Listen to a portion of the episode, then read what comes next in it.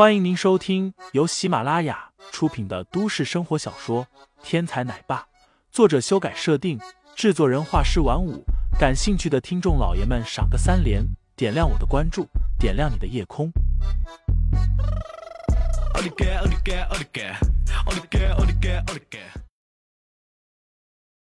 第二百零六章报复下。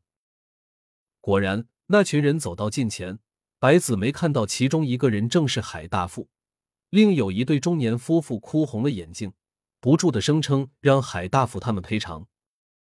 海大富来到林飞等人面前，指着林飞道：“巡捕同志，就是这个人将我们的救生员都打跑了，要找人偿命，你就找他吧。”这群人当中果然有两名巡捕，其中一个还是林飞曾经见过的，在韩氏集团出现过的女警柳月梅。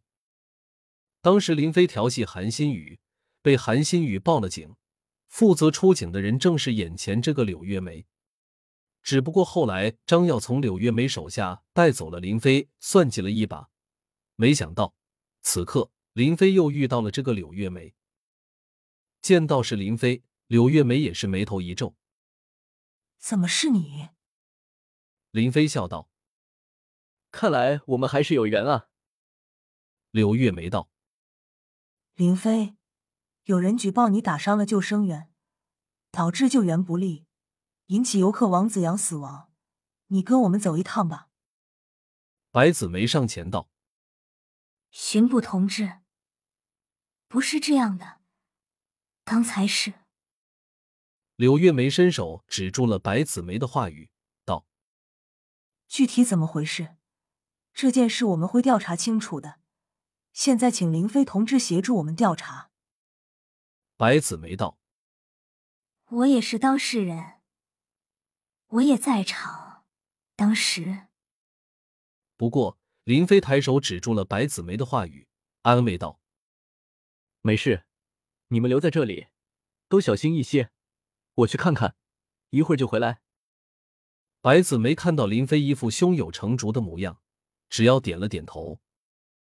于是林飞跟着柳月梅，还有另一名巡捕。”以及一直哭哭啼啼的那对中年夫妇直接走了，海大富则留了下来，吩咐其余的几个人道：“你们几个赶紧出海，看看能不能找到王子阳的尸首，别耽搁太久了，尸首都被海鱼给吃了。”剩余的几个人都是救生员，听完急忙带着救生设备钻入了海里。海大富晃晃悠悠的来到烧烤架前。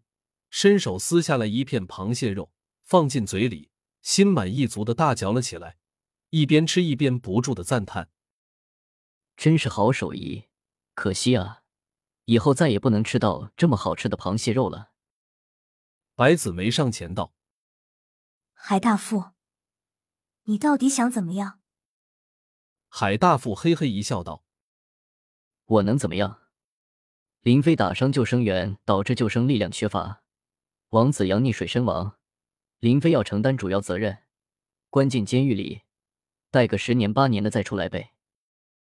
白子梅道：“你知道他是林飞，还敢如此下手？”胡四海听说林飞的大名以后，那副噤若寒蝉的模样还历历在目呢。白子梅不信海大富敢如此下手。海大富笑道：“我当然知道他是林飞，不过……”现在是法治社会，凡是靠证据说话。